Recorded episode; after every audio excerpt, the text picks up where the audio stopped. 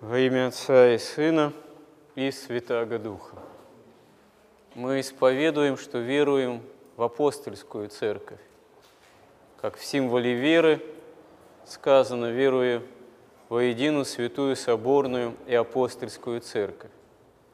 Церковь действием Духа Святого, благодатью Божией во времени, конкретно исторический момент, действительно основана апостолами. То есть ученики Христа, апостолы, они в сошествии на них Духа Святого имели такую силу свидетельства о Христе воскресшем, имели такое дерзновение, да, такую благодать, что могли обращать тысячи и тысячи людей своей проповедью, целые народы. А в дальнейшей истории мы видим, что некоторые святые, они удостоились наименования равноапостольных. В русской истории, в истории русской церкви, это великая княгиня Ольга и великий князь Владимир. Они именуются равноапостольными, потому что они по отношению к своему народу, к своему этносу выступили как апостолы, выступили в качестве апостолов, взяли на себя такой подвиг, такое дерзновение послужить тому, чтобы целые народы, целые племена славянские обратились ко Христу. И это послужило уже даже более чем тысячелетней истории русской церкви и самой Руси, потом России, потому что история и славян, и Руси, и России, она неотделима от православия, от Церкви Христовой, неотделима от веры во Христа. Даже в самые драматичные моменты исторические, даже во времена гонений и, казалось бы, торжества безбожной власти, вот это восстание порой против Христа, это тоже есть часть истории Руси или России именно христианской. И если мы задумаемся, а что такое действительно апостольская церковь, что являлось, ну, может быть, одной из таких характерных черт жизни христианской самих апостолов, в чем было их ученичество у Христа.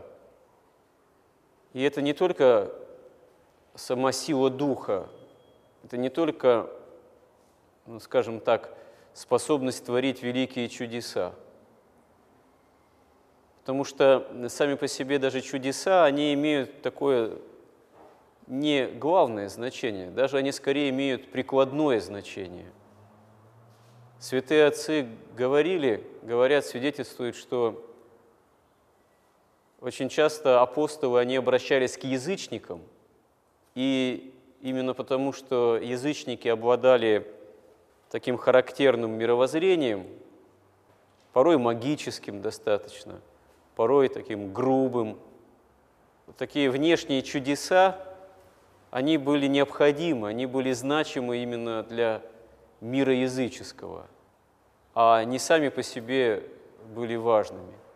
Когда проходит, минует век апостольский, чудеса начинают уменьшаться их количество, внешних чудес.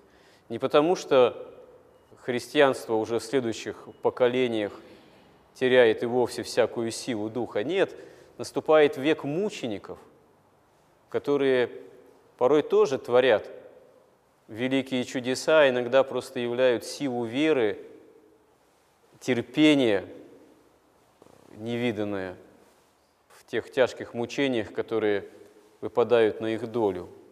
Но это начинается еще с апостолов, э, как э, говорит один из древних писателей того времени, христианских.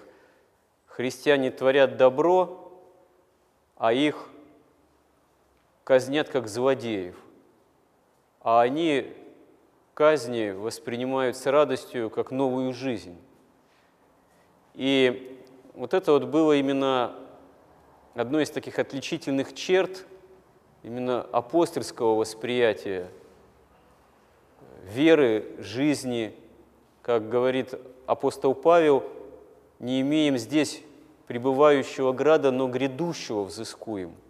Вот это именно в жизнь, во взыскании грядущего града Царства Небесного, жизни вечной, вот эта жизнь с таким нравственным императивом, которым заканчивается вообще Библия, Новый Завет, Апокалипсисе, Откровении святого апостола Иоанна Богослова «Ей гряди, Господи Иисусе», это действительно и было таким главной такой отличительной чертой апостольского века, апостольского восприятия, ожидание того, что Господь уже грядет, ожидание того, что конец этой истории, конец этого мира, лежащего во зле, он не за горами. Он может со дня на день произойти. Второе пришествие Христова силу и славу великою. Ожидание того, что действительно время близко, проходит образ мира сего, как говорится в Священном Писании. И мы можем сказать, что, а как же, апостолы ошибались, они ожидали, что вот Господь придет еще при их земной жизни, а тому уже две тысячи лет миновало. Да нет, на самом деле апостолы, они не ошибались. Просто для Бога один день как тысяча лет, и тысяча лет как один день. То, что история длится еще столетия, а то и тысячелетия, это действие промысла Божьего – это попущение Божие для того, чтобы исполнилась некая такая полнота времен, для того, чтобы новые-новые поколения явились в этой истории, новые-новые поколения людей, среди которых некая часть захочет жизни истинной, жизни вечной, будет тоже взыскивать Царство Небесное. А сама интуиция апостольская, что вот «Ей гряди, Господи Иисусе», жажда того, что уже сейчас вот все исполнилось, уже исполнится, Господь сейчас грядет, наступит уже конец этого мира, уже действительно пройдет его образ, она не являлась, не являлась ошибочной, потому что на самом деле это и есть истинное интуиция нравственная и духовная. Мы все живем в преддверии жизни вечной. Мы все живем в преддверии конца этого мира. Да очень просто, элементарно, час смертный для каждого человека – это конец этого мира. Это переход в совершенно уже иную реальность. Это встреча с Богом, со Спасителем и Судьей в лице Христа – это уже действительно суд Божий. Это уже раскрытие того, что на самом деле в нас, в человеке, есть в душе и сердце человека. И парадоксально то, характерно то, что хотя апостолы и жили, вот как в преддверии уже того, что вот Господь грядет – они на самом деле ну, не имели никакой сектантской психологии. Они не отрицали ни брака, ни жизни семейной.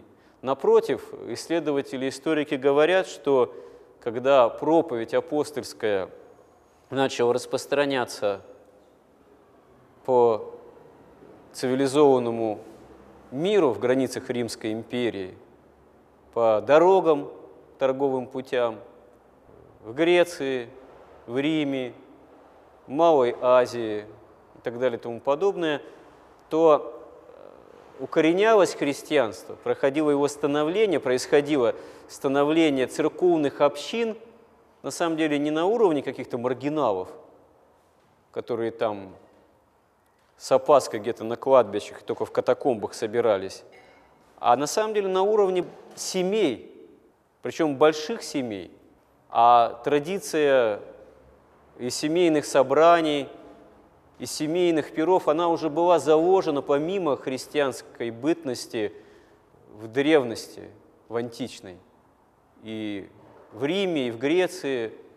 И на самом деле проповедь христианская и вот образ христианских собраний, общение между христианами, Евхаристии, литургии, как мы сейчас называем Евхаристию, Евхаристии первые преломления хлеба совершались именно на таких вот семейных собраниях среди близких людей, которые были связаны или родственными семейными узами, родством, или были друзьями, и тут же обретались странники, и тут же обретались и апостолы, и пророки, и именно таким образом первые церкви, первые христианские общины утверждались не в отрицании жизни, а наоборот в утверждении жизни и обыденной земной, но в утверждении ее в преддверии именно того, что вот Господь уже пришел, Царство Небесное приблизилось, и далее Господь уже грядет силу и славу великую, вот сейчас все уже исполнится.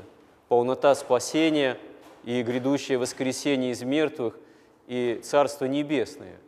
И поэтому, поэтому христианские собрания, ну, вот, евхаристические, за причащением, они были вот этого ожидания, вот этого великого смысла исполнены – что вот мы собираемся для общения с Господом ради того, чтобы уже сейчас обретать, обрести Царство Небесное.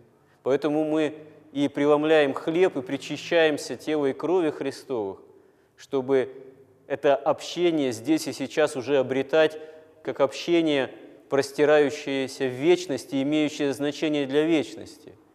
Надо думать для первых христиан, для апостолов – для тех, с кем они находились в общении, у них не возникало таких вопросов, как у нас.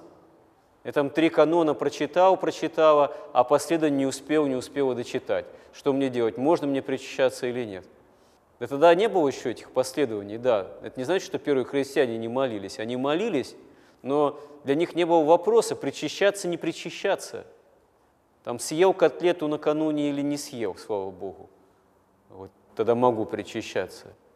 Причем здесь там котлета или какое-то яйцо в салате или в майонезе, когда Господь грядет, когда мы говорим, живем действительно с этими словами «Ей гряди, Господи Иисусе». А мы как раз выясняем часто здесь, перед крестом и Евангелием, перед чашей Христовой какие-то проблемы – которые, ну, разве не имеют отношения к тому, что Царство Небесное приблизилось? Да, и пост необходим, и воздержание необходимо, но как сказано тоже в одном из древних памятников первого века, такой христианской письменности, кто свят, тот пусть приходит и участвует в преломлении хлеба, пусть причащается. Кто не свят, пусть кается. То есть э, покаяние, да, оно уже тогда в первом веке, сила покаяния, она засвидетельствована. Потому что, но кто действительно свят без покаяния? Кто может быть свят, э, исполнен правды Божией вне общения с Богом? Кто может быть готовым к причащению, к общению с Богом сам по себе? Так вот усилием неким поготовиться, человеческим, чисто внутренним, и вдруг стать достойным. Нет, грех в человеке, он и побеждается через общение с Богом. А вне этого общения возможности победить грех нет, тогда нет и возможности спасения. И вот и апостолы 2000 лет назад, и в любом другом поколении, живущем на земле в любые времена, вплоть до нашего уже 21 века – и равноапостольные, и другие святые подвижники, и прославленные, и непрославленные, и вообще просто любой христианин, кто ставит такую задачу жить по-христиански, жить в преддверии Царства Небесного, жить вот именно с этим императивом «Ей гряди Господи Иисусе», действительно тогда свидетельствует, мы должны свидетельствовать о том, что наша церковь апостольская – что мы должны жить тоже вот этим таким настоящим христианским осознанием, что не имеем зде пребывающего града, но грядущего взыскуем. Сколько не стремись в этой жизни получше как-то устроиться, укорениться, в конечном счете любой человек укореняется на кладбище. Ну, конечно, да, Э, те, кто познатнее, побогаче, они там могут э, на главной аллее, на любое кладбище зайдешь, направо-налево такой мрамор, э, такие картины, рисунки, шедевры ритуального искусства, такие там порой лица, вот, такие имена, фамилии. Вот. В таком роскошном оформлении, да, позолоте, камни. А что с этого толку? Что это имеет какое-то значение пред Богом, этим можно оправдаться на суде Божьем, при встрече с Богом. Да нет, конечно, как бы наоборот, это в осуждении не было. Поэтому главное стремление нас, верующих во Христа, оно должно быть именно апостольским. Стремление каждый день жизни нашей, даже такой обыденной жизни, можно сказать, на уровне даже бытовом, Э, помнить о том, что мы взыскуем, должны стремиться искать общение с Богом во Христе. Если мы покаянно с верой к этому общению стремимся, об этом не забываем, значит, истину мы взыскуем, обретаем, можем обретать жизнь вечную, Царство Небесное. Понятно, что ничего более ценного в жизни человека и быть не может. Помоги нам в этом, Господи. Аминь.